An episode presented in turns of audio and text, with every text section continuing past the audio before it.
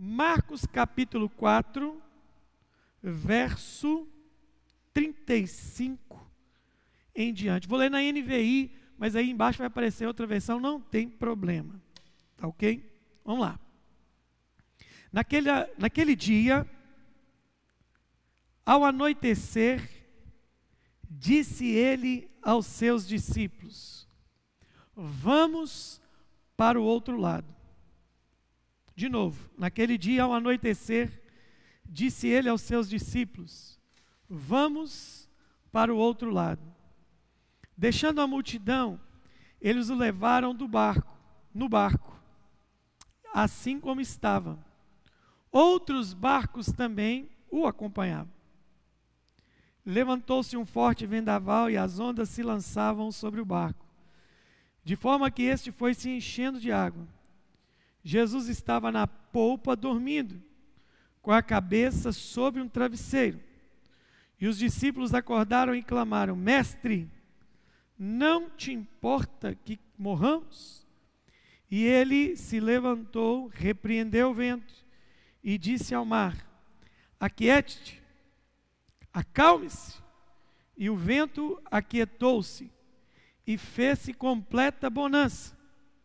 Então perguntou aos seus discípulos: Por quê? Por que vocês estão com tanto medo? Ainda não têm fé? Então perguntou aos seus discípulos: Por que vocês estão com medo? Não, ainda não têm fé? E eles estavam apavorados e perguntavam: Quem é este que até o vento e o mar lhe obedecem? E eles atravessaram o mar e chegaram na região de Gadara ou, Ge, ou dos Gerazenos. Pai, nós lemos a tua palavra e cremos que esta palavra é a verdade, que ela é a irrefutável palavra de Deus, que ela é a contagiante palavra de Deus, que ela é a apaixonante palavra de Deus. E nós te louvamos e nós te bendizemos e nós te agradecemos pela palavra do Senhor nessa noite, em nome de Jesus. Amém. Queridos, nós queremos nessa noite aprender algumas coisas aqui. Quando surgem momentos de adversidade, momentos difíceis, momentos que nós não temos resposta para eles, a nossa tendência é ter uma reação natural como os discípulos aqui tiveram. A nossa tendência é reagir de forma emotiva, de forma pontual, de acordo com aquilo que a gente está vendo. Mas o que eu tenho para compartilhar nessa noite é tão simples, mas para mim tem sido tão poderoso, que é confiar no que Jesus disse. E o que Jesus está dizendo? Esse é o nosso grande problema. Nós esquecemos da primeira palavra, do primeiro comando, da primeira ordem. Parece que essas palavras que recebemos se diluem rapidamente em nosso coração e nós esquecemos daquela palavra que Jesus liberou para a nossa vida e que nós é, é, é, não trazemos à memória os comandos que Jesus está nos dando. É um momento, de, já, nós vamos para mais quase 30 dias, que o Brasil, especificamente, o, o mundo já há um tempo antes, mas o Brasil está vivendo um momento novo, um momento, o mundo está vivendo esse momento tão estranho, e esses momentos querem capturar esses momentos querem raptar a nossa mente. Porque tem tudo para realmente capturar e assustar nossa mente. Porque nós estamos diante de fatos, de números, de acontecimentos, de estatísticas e tantas outras coisas. Estamos diante de tudo isso. E aí, quando o apóstolo Paulo diz assim que eu não ando por aquilo que eu vejo, mas eu ando por aquilo que eu creio. Parece que isso só funciona para nós no meio de uma teoria. E essa é a grande questão aqui hoje. qual que é a grande questão? Nós não podemos esquecer do primeiro comando, da primeira palavra que Jesus disse, da primeira ordem. Nós estamos vendo um Jesus que vem ensinando as coisas, Jesus que vem falando por meio de parábolas, de acordo com o escrito de Marcos. Ele, antes disso, ele falou sobre a candeia, que a luz não pode, não pode apagar. E ele está dizendo depois sobre a parábola da semente. E daqui a pouco ele está falando da parábola do grão de mostarda. E ele está dizendo: é, o reino de Deus é como um grão de mostarda, que é menor, no entanto, uma vez plantado, se torna a maior das hortaliças. E aí Jesus ensinava, Jesus falava de fé, de comportamento, de conduta. E aí veio, de repente, veio o que, gente? Escute isso. Todo ensinamento será testado. Todo discurso será provado. E agora não é só um teste para os discípulos, é para Jesus. E nesse teste que nós estamos vendo, somente o Senhor Jesus vai ser aprovado. Somente o Senhor Jesus vai ser aprovado nesse teste. Não por ter repreendido o vento e o mar. Mas eu quero que você venha comigo. Todo conhecimento, todo ensinamento será aprovado. E se você não entende isso, se você não consegue compreender isso, você vai entender isso lá no capítulo 1 da carta do apóstolo Tiago, quando ele quando ele diz assim, no versículo hum, 12, capítulo 1, versículo 12: Bem-aventurado o homem que passa pela provação, porque depois de ser aprovado, receberá a coroa da vida que Deus prometeu aos que o amam. Olha que coisa maravilhosa. Bem-aventurado o homem que passa pela aprovação, porque depois de ser aprovado, então há uma expectativa de aprovação. Há uma expectativa de aprovação aqui no texto que nós acabamos de ler. Então, qual que é a minha questão desse, nesta noite contigo? Que tipo de pessoa vai chegar lá do outro lado depois que tudo isso passar? Qual versão de nós vai sair disso? Uma versão melhor ou uma versão pior? É claro que eu preciso que você entenda algumas coisas muito, muito, muito preciosas aqui nessa noite. Mas olhe para mim. Que tipo de pessoa que está aí do outro lado dessa telinha? Eu não posso te ver, mas você com certeza pode me ver nessa noite. Que tipo de pessoa vai sair lá do outro lado? Qual tipo de pessoa? Uma pessoa melhor, uma pessoa pior? Uma pessoa mais corajosa, uma pessoa mais medrosa? Agora, ter coragem depois que as coisas passarem né, querido? Já vai ser uma demagogia um negócio desse. Mas veja bem, eu preciso desse entendimento. Eu preciso ter a clareza de que este momento que nós estamos passando é a prova das coisas que nós aprendemos. O tempo todo nós estamos sendo o quê? avaliados pelo céu e pela terra.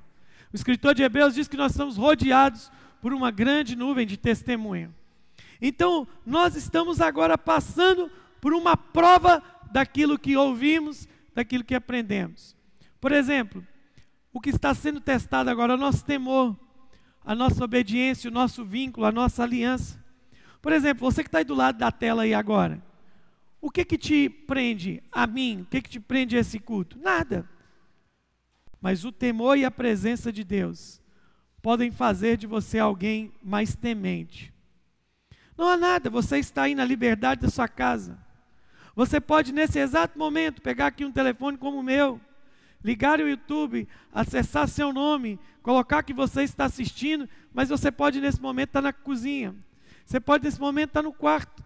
Você pode estar em qualquer parte da casa. Se não houver um temor, um prazer, um compromisso que cerca o seu coração, nada disso valerá. O nosso trabalho aqui, o nosso esforço terá sido em vão. Em vão. Então eu quero dizer a você mais uma vez isso. Toda a nossa teoria, toda a nossa informação será testada. Mas veja bem, e nesse teste nós temos a opção de ter alguns comportamentos. E nós também vamos ver dois tipos de reações a esse momento de teste. Jesus agora disse para os discípulos: a primeira coisa que ele disse é: vamos para o outro lado. Jesus tinha uma agenda em Gadara. Jesus tinha um homem para libertar. Jesus tinha uma proclamação de liberdade naquele dia. Ele tinha uma agenda. Então ele diz: vamos para o outro lado. E no meio desse percurso, no meio dessa travessia, se levanta uma tempestade, gente. E aí nós vamos encontrar os discípulos que estão agora olhando, observando, fazendo os cálculos, fazendo as projeções, anotando as possíveis baixas, e nós temos Jesus. Nesse barco chamado mundo, chamado Brasil, chamado Minas, chamado Valadares, nós vamos ter o que agora? Várias pessoas envolvidas nisso. E nesse barco tem gente fazendo cálculo, tem gente fazendo projeção,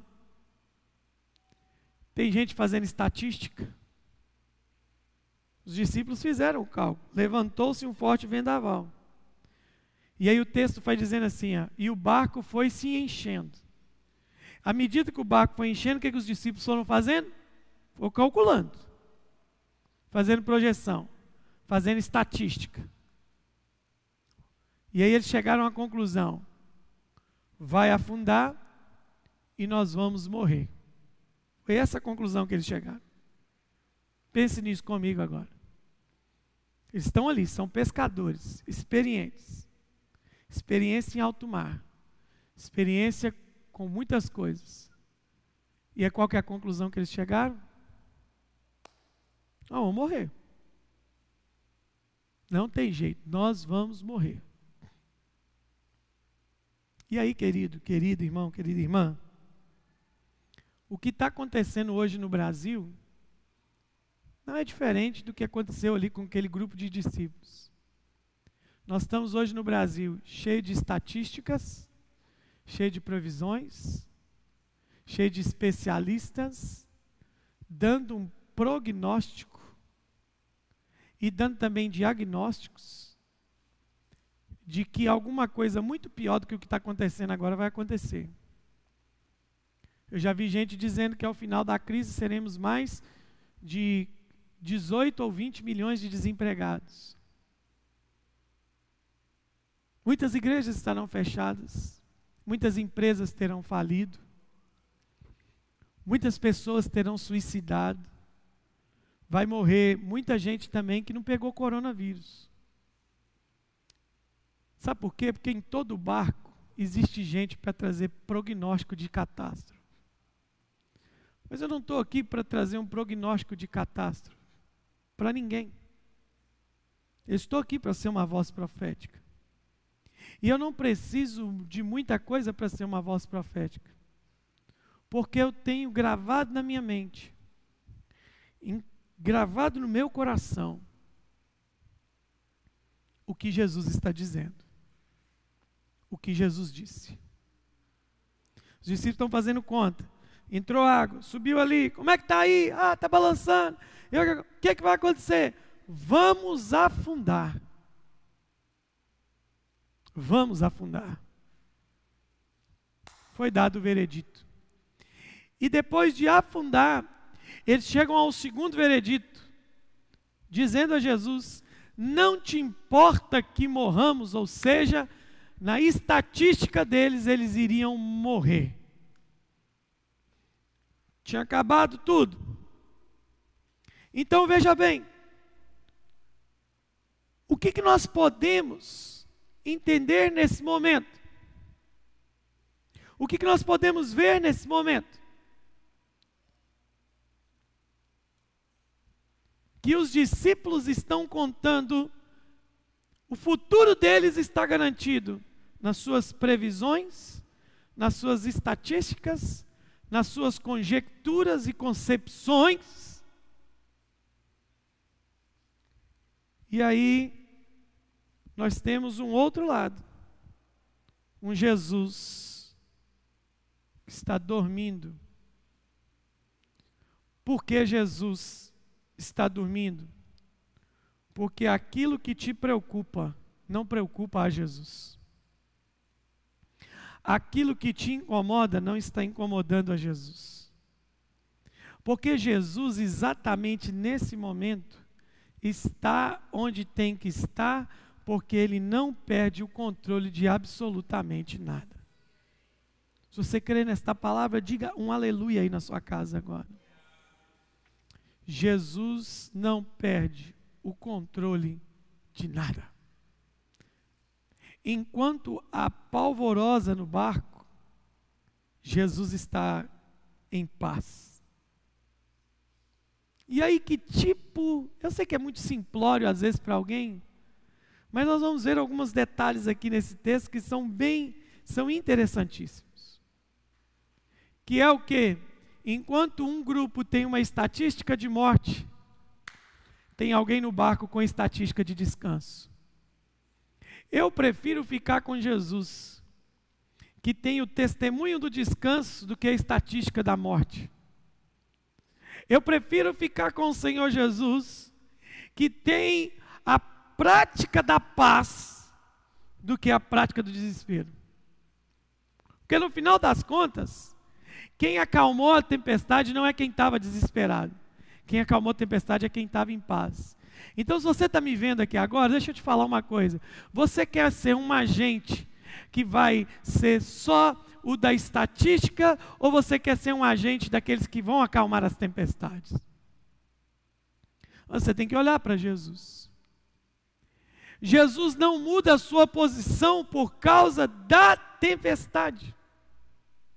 Eu já vi muita gente mudando sua compostura, sua posição e um monte de coisa por causa de tudo que está acontecendo. Tem gente ficando mais nervoso, tem gente ficando mais ignorante, tem gente ficando mais desesperado, tem gente ficando mais cético, tem gente ficando mais incrédulo. Mas eu quero dizer uma coisa para você: o domínio desta tempestade está sobre a vida de quem aprendeu a descansar nele. Quem aprendeu a descansar? E Jesus sabia em quem descansar, e ele estava descansando no Pai. Aleluia! Ele estava descansando no Pai. Por que, que ele estava descansando? E é aqui que a gente vai começar a caminhar para o desenvolvimento profético disso aqui. Por que, que Jesus estava descansando? Por que, que todo mundo estava desesperado e ele estava descansando? Estou repetindo para você ficar aqui comigo, para você não fugir. Olha aqui para mim. Porque todo mundo está desesperado, gente? Por que, que todo mundo está desesperado e só Jesus está descansando? Você convém comigo que é difícil? Você já, você já navegou em um barco numa tempestade? Eu já. Você já navegou num barco numa tempestade? Você não tem noção como é que aquilo balança.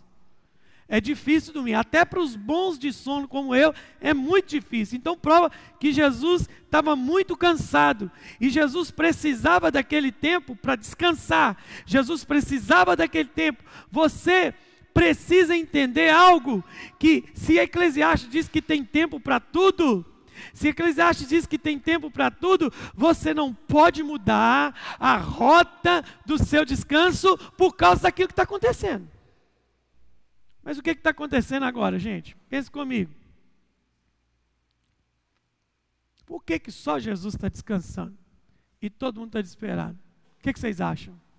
Por que, que vocês acham que só Jesus está descansando e o resto está desesperado? É porque Jesus, Jesus, ele já tem uma rota definida, ele já sabe onde quer chegar. E toda pessoa que sabe onde quer chegar não perde a paz no meio da tempestade. Essa é a questão. Esse é o ponto. Por que, tem um monte de gente, político, economista, empresário, povo, tanta gente perdida? Porque nunca souberam onde tem que chegar. Meu irmão, Colossenses 3 diz: Se eu morri e ressuscitei com Cristo, eu devo ter os meus olhos fixos, a minha mente no alto. Aleluia! Eu tenho que ter meus olhos no alto. Eu tenho que ter uma rota, eu tenho que ter uma palavra. E qual que é a palavra que eu tenho que ter?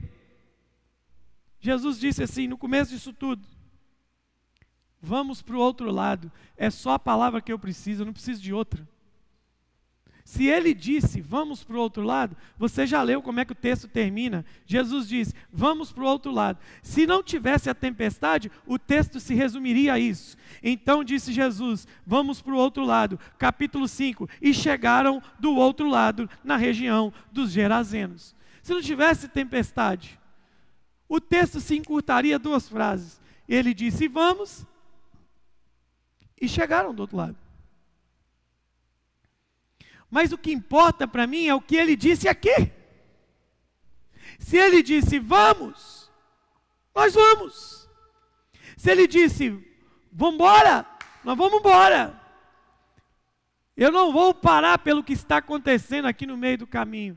Você vai ver que a desculpa daqui uns dias para muita derrota vai ser coronavírus. Você vai ver. Olha, eu até tinha uma rota, mas o que aconteceu? Coronavírus. Meu casamento acabou por causa do quê? Coronavírus. O coronavírus deitou com a sua mulher, por acaso, com o seu marido? Ah, é, é, é, eu, eu fiquei deprimido por causa do quê? Coronavírus. Eu bati meu carro, coronavírus. O mosquito da dengue me picou. Quem foi? Coronavírus. Já está até confundindo as coisas. Porque nós somos tendenciosos a pôr desculpa na tempestade que está se levantando só consegue manter a calma na tempestade quem sabe para onde tem que ir. Você é líder de célula, você é discípulo, você é filho dessa casa. Antes de tudo que aconteceu, você tinha um destino, você tem uma palavra, você tem uma direção. Então não está na hora de ficar fazendo o cálculo da catástrofe, é hora de descansar e ter certeza. Nós vamos chegar lá do outro lado dessa tempestade. Você precisa crer que a palavra de Deus, que a palavra de Deus ela é vida para a sua vida. Então, nós não precisamos contar com gente que tem prognósticos, diagnósticos, previsões catastróficas. Nós precisamos de gente que tem palavra profética na boca nesses dias. Precisamos ter isso. Eu, eu acredito que eles são úteis, especialistas, os técnicos, mas veja bem, para momento de caos, só quem tem paz, só quem tem paz terá autoridade para acalmar essa tempestade. Só quem tem paz. Agora aprenda uma coisa, tá, meu irmão? Tem gente que não suporta ver o outro em paz. Olha para o texto. Os discípulos foram acordar, acordar Jesus. Sabe por quê? Porque quem não tem paz, ele não tem fé para repreender mar e vento. Então ele precisa chamar quem está em paz. Então tome muito cuidado com quem nesse momento quer tirar sua paz. Tem muita gente que, que ele está tão desesperado com a situação e ele não vai suportar ver você descansando nesse momento. Ele não vai suportar ver você crendo. Ele não vai suportar ver você confiando. Ele não vai suportar. Ele de alguma forma vai querer te acordar do seu descanso. Então ele não tem, ele não tem condição de te ver. Ele não suporta te ver é, em paz nesse momento. Pode me dar aqui a aguinha. Ele não suporta ver você em paz. Então ele vai ter que te acordar, ele vai querer te perturbar com a inquietação dele. E é isso que os discípulos fizeram. Eles disseram, o quê? E eles não chamam Jesus delicado, eles não chamam Jesus com educação, eles dizem, não te importa que morramos. Sabe por quê? Porque para eles é o seguinte: só nós que vamos morrer perturbado, vem aqui morrer também com a gente. Essa é a palavra de quem não tem paz. Quem está sem paz nesse momento está doido para tirar a sua. E você precisa entender isso. Você está cercado de gente que não está suportando ver você descansar nesse barco. Problema é de quem não consegue ter paz. Deixo-vos a minha paz, a minha paz vos dou, não vos la dou como o mundo a dá. Nós temos que crer que se Ele disse, vamos para o outro lado, nós vamos chegar lá do outro lado.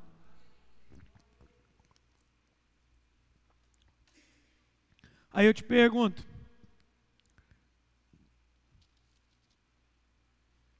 Aí eu te faço uma pergunta: quem acalmou a tempestade? Foi quem estava perturbado ou quem estava descansando? Deixa eu te falar uma coisa aqui. Nós já estamos quase concluindo para podermos orar. A voz de autoridade está em quem tem paz. Anotou aí? Ó, o que, que eu disse aqui para você? Temos um primeiro comando. Outra coisa que eu disse para você: só consegue acalmar a tempestade quem sabe para onde está indo. Outra coisa que eu disse para você: a voz de autoridade está sobre quem tem paz. A voz de autoridade agora não está sobre quem quer fazer guerra. A voz de autoridade agora não é quem está contando com a escassez. A voz de autoridade agora não é para quem está desesperado. A voz da autoridade está sobre quem tem paz. Você está em paz? Você está em paz? Se você está em paz, o Espírito Santo está testificando da autoridade que está sobre Jesus, está também sobre a sua vida. Só o Espírito Santo pode testificar isso. A voz de autoridade está sobre quem tem paz. Eu quero dizer uma coisa para você: nós vamos chegar onde nós temos que chegar não é uma epidemia, não é uma pandemia, não é uma crise econômica. Essas coisas não ditam o ritmo da igreja. Porque senão se fica só bonitinho no, no discurso, né, irmão? Confiando em nosso Deus, em seu eterno amor. Não, não. Isso não pode ser só música. Isso não pode ser só música. Isso tem que ser vida. E aí você diz que nós estamos sendo avaliados? Lembra do que eu disse? Que nós estamos sendo avaliados. O teste é para os dois: é para os discípulos e para Jesus. E qual foi a perguntinha? A perguntinha deles é ótima. Qual é a perguntinha deles no texto? Quem é este que até o mar e o vento lhe obedecem? É fácil responder aquele que consegue manter a paz no meio da tempestade. Aquele que sabe que tudo isso que está acontecendo está sob controle. O mundo está tá descontrolado. Mas eu quero dizer uma coisa para você. Jesus. Você vê que o barco que tem Jesus também passa por tempestade. Para você ver que o barco onde Jesus está também tem tempestade. Mas veja bem, você precisa entender isso. E o que, que você aprendeu comigo aqui? Vamos recapitular algumas coisas? Primeira coisa, você tem uma palavra de comando. Vamos para o outro lado. Então creia, vamos chegar do outro lado. Que outra coisa que você aprendeu? Não deixe, não deixe, não deixe a pessoa que está perturbada tirar sua paz nesse momento. Deixa não. Não deixa mídia, não deixa informação, não deixa imprensa, não deixa seu amigo do trabalho, não deixa sua família, não deixa ninguém tirar a paz que está sobre você. Vamos fazer a mesma pergunta.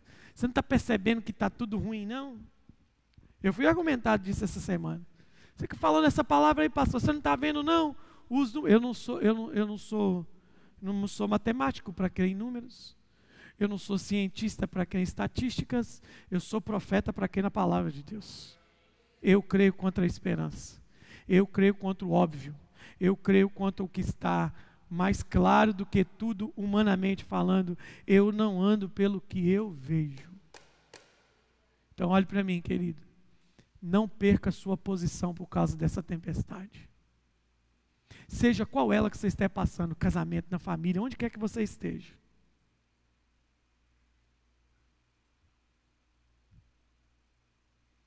Se você tem um destino, se você entender o seu destino profético,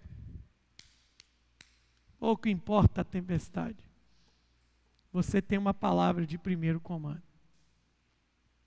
Aleluia. Aleluia. Aleluia. Alguém me perguntou assim, pastor, como é que você acha que vai acabar tudo isso? Quer pegar a Bíblia aí? Eu vou te mostrar onde vai acabar tudo isso. Pastor, como é que vai terminar essa pandemia? Como é que vai terminar?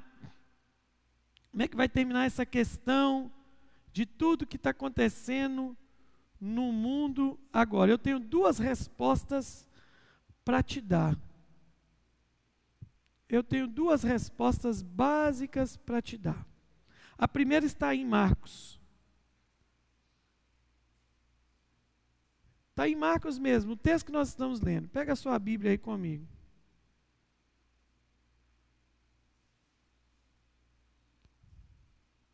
No final do versículo, você deve estar pensando assim: Ô pastor, como é que isso tudo vai acabar? Já me fizeram essa pergunta um monte de vezes. Quer ver? Gabriel, você vai. Esse você não precisa pôr, não, mas o próximo eu quero que você ponha bem grande aí na tela, que vai ser a palavra profética dessa noite. Como é que termina isso aí, Moisés? Termina assim, ó. Como é que vai terminar a pandemia? Como é que vai terminar a crise econômica? E eles chegaram do outro lado. É assim que vai terminar. Alguém me perguntou assim, pastor, você acha que esses acontecimentos têm algum, tem algum quê, tem algum uma veia de, de, de coisas apocalípticas, meu irmão, eu estou vivendo o apocalipse todo dia que passa. Ontem eu vivi um pouco dele, hoje eu estou vivendo, porque a cada dia que passa o cordeiro está mais próximo. Então, eu creio nisso. Então, como é que isso vai terminar? E eles chegaram do outro lado.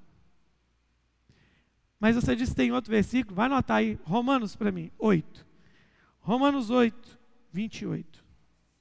Vá comigo aí, Romanos 8, 28. Romanos 8, 28. Que coisa linda, coisa linda. É do jeito que vai terminar. Eu vou deixar você ler aí na sua casa, na tela, junto aí com o Gabriel aqui, ó. Ele vai colocar, eu vou ler até na mesma versão que, que todo mundo vai ler. Romanos 8, 28. Está aí embaixo? Está embaixo da tela, Gabriel? É desse jeito que vai terminar. Leia na sua tela. E todas as coisas, todas as coisas, contribuem juntamente para o bem daqueles que amam a Deus, daqueles que são chamados segundo o seu propósito. É assim que vai terminar. Tudo coopera, tudo contribui para o bem. É dessa forma que vai terminar. Eu não tenho dúvida alguma de que é assim que as coisas vão terminar. Está aí na sua tela. E sabemos que todas as coisas contribuem juntamente para o bem daqueles que amam a Deus e que são chamados por seu decreto. Existe um decreto sobre a sua vida, sobre a nossa vida. Quantos creem nisso? Diga aleluia. Aleluia. Aleluia. Eu quero te convidar para que a gente agora adore ao Senhor. A gente adore ao Senhor. Nesta noite. Nós vamos adorá-lo. Nós vamos bendizê-lo. Nós vamos exaltá-lo aqui nessa noite. Eu quero adorar mais um pouco com você. Eu quero eu quero adorá-lo com você agora. Nós queremos praticar esta verdade.